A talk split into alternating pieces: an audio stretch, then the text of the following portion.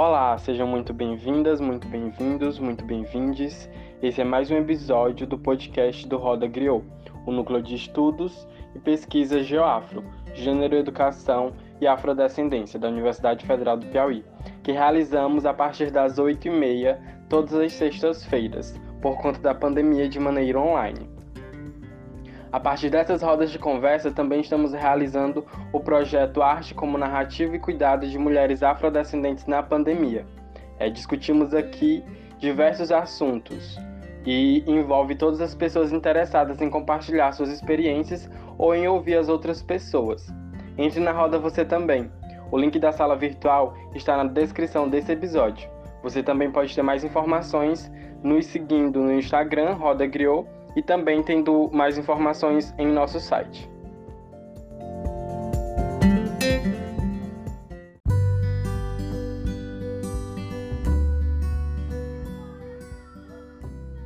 Oi, gente! Hoje iremos ouvir três pesquisadoras que irão nos ajudar a entender um pouco sobre a roda de conversa que acontecerá no dia 16 de abril de 2021, às 8h30, de maneira online.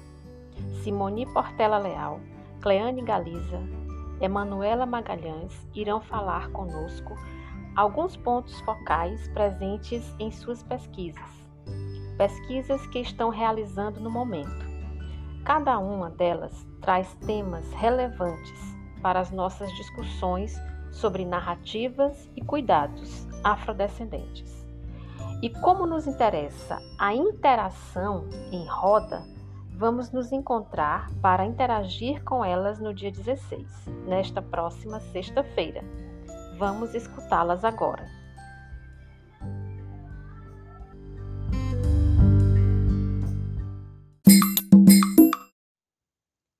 Olá! A roda dessa sexta-feira é um convite para dialogarmos sobre nossas pesquisas acadêmicas. Eu, Simone Portela, trago projeto de doutoramento intitulado Escola com Linguagem de Quilombo, Educação, Territorialidade e Comunidades em Paulistana, no Piauí. O referido projeto é gestado a partir da dissertação de mestrado em História do Brasil, onde promovemos encontros dialéticos de pesquisa com as comunidades de Barro Vermelho e Contente. O uso que fazemos da expressão encontros dialéticos de pesquisa já diz muito sobre os caminhos, vozes e abordagens para a construção do trabalho. A tentativa é de nos afastarmos dessa rede universalizante estruturada nos espaços acadêmicos que nos leva à coisificação de sujeitas e sujeitos como objetos de pesquisa e partirmos para uma escuta sensível como partícipes do processo de construção do trabalho. Durante as conversas, percebemos que para falarmos de educação, teríamos que ampliar esse conceito para educações, a partir dos entendimentos e significações de ser comunidades. Um ser constituído a partir do convívio familiar, das relações estabelecidas no coletivo, no reconhecimento das diferenças entre os pares e como são vistas para além das comunidades duas narrativas nos inquietaram bastante durante esse processo. Inclusive, uma intitula o trabalho, que é a reivindicação de uma escola com linguagem de quilombo. A outra se faz em torno das seis comunidades quilombolas em Paulistana terem um tronco ancestral comum. A tentativa agora, a partir das narrativas, é de compreendermos quais e como as experiências educacionais e práticas de organização e constituição quilombola constroem uma linguagem de existir, ser e tornar-se, que quebram a lógica sistêmica que as fragmentou em termos territoriais em um determinado momento histórico. Para isso, utilizaremos enquanto metodologia as rodas de conversa, mecanismos para falar e para ouvir, o que também se tornou um desafio em tempos pandêmicos, onde o distanciamento social é uma orientação de cuidados.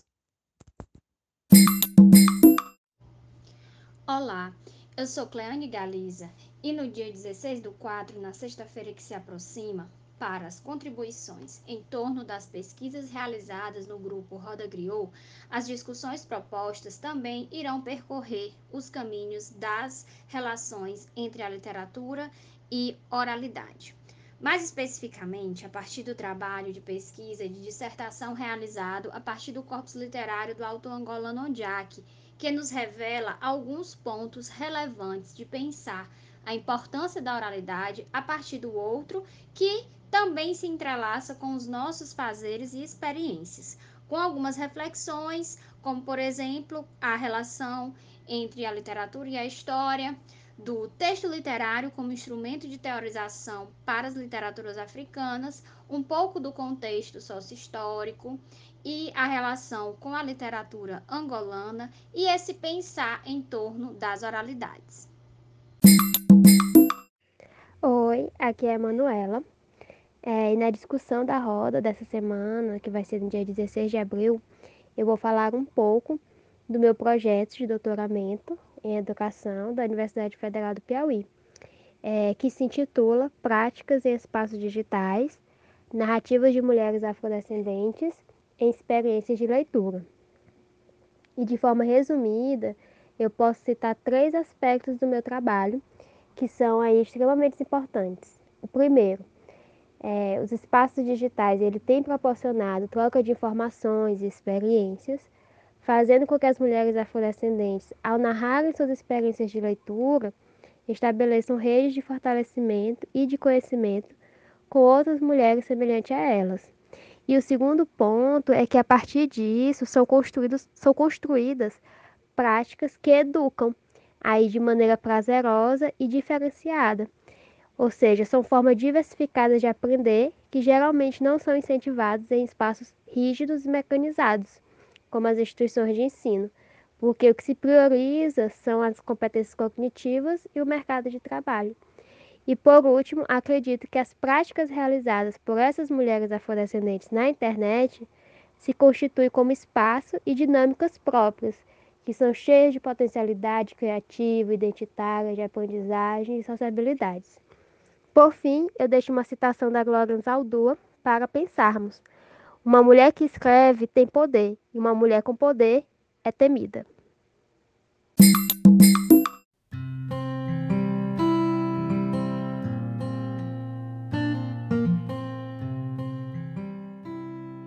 Agradecemos a Simoni, a Cleane e a Emanuela. Convidamos vocês a participarem da roda e se inscrever no projeto para terem direito ao certificado ao final de todos os nossos encontros. Os links de participação na roda e de inscrição no projeto estão na descrição deste podcast e dos outros passados. Grata, até mais!